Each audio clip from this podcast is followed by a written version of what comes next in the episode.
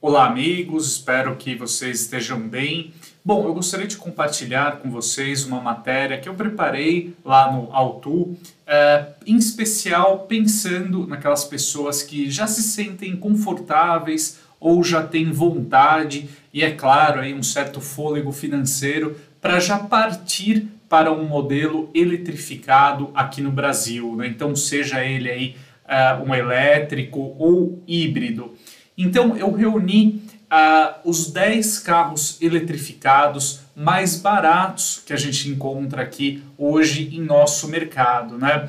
Dentro dessa lista, a gente tem aí então uh, diferentes tipos de carroceria e também de tecnologias, né? Uh, surpreendentemente com uma boa presença e uma boa participação de modelos com propulsão 100% elétrica, né?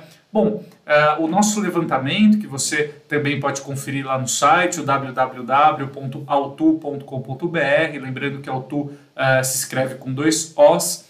É, então a gente começa o nosso levantamento aqui com a décima posição, que é o JAC EJS4. Esse modelo que hoje é tabelado em R$ 256.900. Bom, o JAC EJS4 é um SUV compacto, é, ele tem aí então um motor de 150 cavalos e 34,7 kgfm é, de torque, tem aí uma proposta interessante, exatamente uh, por contar aí com a carroceria mais desejada hoje em dia. Né? Já tive a oportunidade de avaliar o modelo e de fato ele tem um bom espaço interno, um bom porta-malas, um visual mais robusto e tem aí também uh, uma boa performance, né? com 0 a 100 em 7 segundos e meio e uma autonomia aí gravitando nos 420 quilômetros. Né? Vale sempre aquela observação, né? no caso de autonomia, uh, em um carro elétrico, ela depende de muitos fatores, começando aí da temperatura, do clima na região em que o automóvel vai circular, até o tipo de uso, né? Uh, se você usa muito ar-condicionado, ou uh, dependendo do terreno também, se tem ali muita subida, por exemplo, assim como ocorre em um carro a combustão, né? Uh, no caso de um elétrico, nós também temos diversas variáveis que impactam no alcance final do modelo. Né? Bom, em nono lugar na lista, nós partimos para um modelo da Fiat, no caso a releitura aí moderna do Cinquecento, uh, é a versão aí o Cinquecento E na configuração Icon, esse carro que hoje é tabelado aqui no Brasil em R$ 255.990. Bom, uh, o Cinquecento, né, como sempre ocorreu aí na história do modelo, ele tem um apelo aí bem mais urbano, na sua nova geração agora só com propulsão elétrica, ele tem aí então 118 cavalos, pouco mais de 22 uh, quilos de torque e uma autonomia aí de 320 quilômetros, né?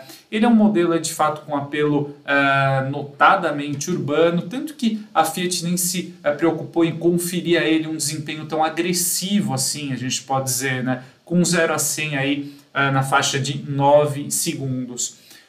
logo na oitava posição, a gente tem também um modelo que sempre rivalizou de certa forma, de uma maneira muito direta com o Fiat 500, que é o Mini, né? Então, no caso aí, o Mini Cooper na configuração SE Exclusive, ele custa aí uh, 248.590 e a gente sempre uh, levando em consideração aqui a carroceria duas portas, né? Então ele tem aí 184 cavalos, 27 kg e meio de torque e uma autonomia para 234 km. Eu até fiz uma observação aqui na matéria que vale a pena a gente destacar que a Mini já tem como meta um compromisso estabelecido de até 2030 migrar totalmente aí a sua linha de veículos para modelos 100% elétricos.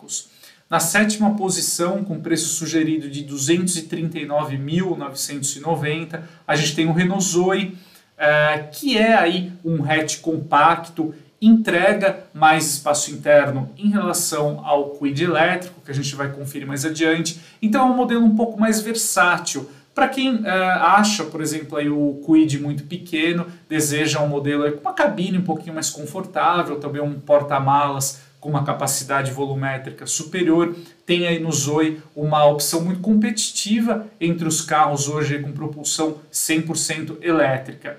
O Zoe ele tem um motor aí mais moderno dentro da gama Renault, no caso aí o R135, ah, é uma referência potência, né? então é 135 cavalos e 25 kgfm de torque. Né?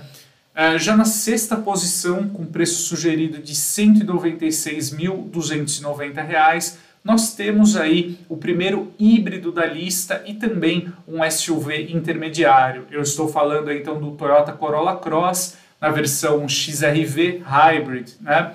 É, como ocorre também no Corolla Sedan, esse conjunto propulsor híbrido flex aí é, nos modelos nacionais aqui da Toyota, eles combinam o motor 1.8 com mais dois propulsores elétricos, né, que a Toyota chama de MG1 e MG2, para uma potência combinada total de 122 cavalos.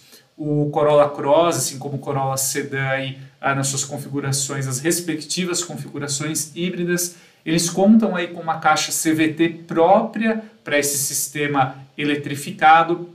E no caso aqui do SUV, nós temos um consumo médio com gasolina de até 17 km por litro na cidade e 13,9 km por litro na estrada. Vale a pena fazer essa observação, né, que um carro híbrido ele sempre tem o melhor consumo registrado no ciclo urbano, exatamente por contar com uma assistência maior da motorização, ou no caso dos motores aí, né, como uh, no Corolla e no Corolla Cross, dos motores elétricos. Então isso é, deixa aí, ajuda o carro a se movimentar, demandando uma atuação não tão intensa do motor flex, aí no caso do SUV. Já na quinta posição, aí com preço tabelado em 177.590, nós temos aí o irmão né, do SUV, no caso o Corolla, na configuração Altis Hybrid, é, que tem aí então, uh, na minha opinião, pelo menos eu acho ele uma escolha mais interessante até em relação ao Corolla Cross, porque o Corolla Sedan ele tem algumas vantagens técnicas adicionais, como por exemplo a suspensão independente, né, no caso aí do sedã com layout multibraço no eixo traseiro. Então falando um pouquinho das médias de consumo, nós temos aí parciais de 16,3 km por litro uh, na cidade e 14 km e meio por litro na estrada com gasolina. Uh, já na quarta posição, então é com preço de R$ 164.900, nós voltamos aí aos modelos com propulsão 100% elétrica, falando do JAC EJS1, que também é um hatch aí é, subcompacto praticamente, né? Aí sim, com uma aplicação praticamente toda voltada para a cidade, tanto é que o EJS1 tem uh, um motor elétrico bem compacto, então aí com 62 cavalos e 15,3 kgfm de torque. Apesar uh, dos números aí uh, mais diminutos, né, vale a pena destacar que no caso de um carro elétrico como o EJS1, o torque ele é instantâneo. Então com isso ele tem respostas aí ao volante uh, bem convincentes. Né? A gente tem um 0 a 100 aí de 10,7 segundos, é, segundo os dados oficiais da JAC. Eu já avaliei também o subcompacto elétrico, gostei para sua para sua proposta, né, de ser um carro urbano. Eu acho ele muito convincente. É uma tem aí uh, o seu apelo, né? Nós temos uma autonomia aí de na faixa de 300 km para ele e também a JAC importa ao Brasil o EJS1 EXT, que seria aí uma configuração aventureira do subcompacto com preço sugerido de R$ 179.900. Na terceira posição, também é um elétrico, nós temos o Kawacheri Arizo 5E, tabelado em R$ 159.900. Vale a pena destacar que a Kawacheri hoje em dia ela comercializa o 5E muito mais aí na modalidade B2B, né? Então para empresas uh, não é assim tão voltado aí ao consumidor em geral. De qualquer forma, ele é o único sedã da nossa lista para quem gosta desse tipo de carroceria. Ele tem aí 122 cavalos e 28 kgfm de torque, uma boa lista até de equipamentos com revestimento interno de couro, teto solar, ar-condicionado automático, entre outros. Né? Bom, uh, então já aqui na, no segundo lugar da nossa lista dos 10 eletrificados mais baratos do Brasil, nós temos uh, o único também híbrido leve ocupando a segunda posição. Eu estou falando do Kia Stonic, que hoje aí uh, gravita nos 148 mil reais, né? ou 147.990 para ser mais exato. Bom, uh, essa questão da propulsão híbrida leve que está presente no Stonic, ela tem a vantagem uh, de ser aí uma tecnologia um pouco mais uh, simples em relação a um híbrido convencional. Então, com isso, o carro consegue é, ter um preço sugerido mais acessível. É claro que nós temos em um híbrido leve uma bateria muito mais compacta e também uh, nós temos aí, um, na verdade, uh, um motor elétrico que na verdade é um alternador gerador que atua recuperando a energia cinética que seria desperdiçada nas reduções de velocidade, uh, também nas frenagens. Né? Então esse alternador gerador ele pega essa energia que ele recupera, aí, a energia cinética né, nas frenagens, armazena uh, em uma bateria própria do sistema e nas acelerações, algumas retomadas, ele devolve isso aí para o carro, né? ele ajuda uh, o motor a combustão, que no caso do Stonic é 1.0 turbo, uh, nesse momento ali para tirar o carro da inércia de uma forma mais fácil. Então, com isso, você é, tem ganhos aí na redução do consumo e também no desempenho. Né? É, vale a pena destacar que um híbrido leve como o Stonic, ele já é elegível aqui na cidade de São Paulo, a isenção do rodízio, né? É, e os carros eletrificados aí também, eles têm é, em alguns estados, vale a pena você consultar a legislação específica da cidade em que você mora, alguns estados concedem também um abatimento, a isenção do IPVA. Então é bem interessante. Voltando aqui uh, para o Stonic, nós temos parciais aí de 13,3 km por litro na cidade e 13,2 km por litro na estrada. Lembrando uh, que o crossover aí, ele só aceita gasolina né? e o motor 1.0 turbo entrega 120 cavalos. Já então, em primeiro lugar, uh, figurando hoje como o carro eletrificado mais barato do Brasil, nós temos o Renault Kwid E-Tech, que conta aí com propulsão 100% elétrica. Esse modelo ele chega importado da China com preço agora sugerido né, na época do lançamento de R$ 142.990.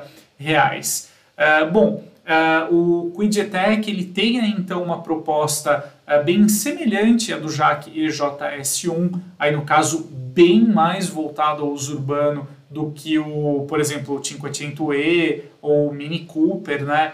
Uh, nós temos aí um, no caso do Quidetec 65 cavalos e 11,5 kg uh, de torque.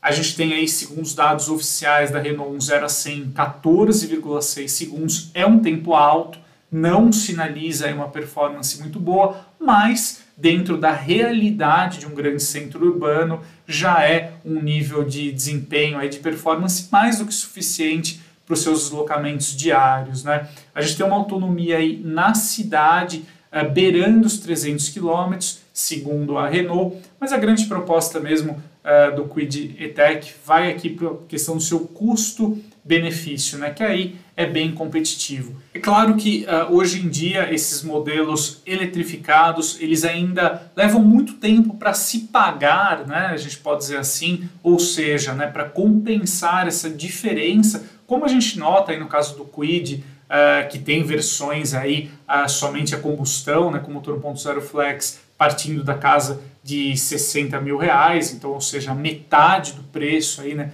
mais da metade do preço uh, da versão elétrica. Então você tem que fazer as contas. Na verdade, esses carros são muito mais voltados a um público que de fato tem essa preocupação ambiental ou simplesmente deseja abandonar já o uso aí de combustíveis uh, convencionais, né? deseja migrar mesmo uh, para um carro, uh, seja ele híbrido ou elétrico, tem em um carro como o Quid um valor convidativo. Mais ainda, uh, né, como a gente já estava aqui dizendo, eles ainda estão longe de compensar se você uh, faz os seus cálculos aí em relação às versões uh, convencionais, aí, a combustão em relação a outros modelos equivalentes que você acha no mercado.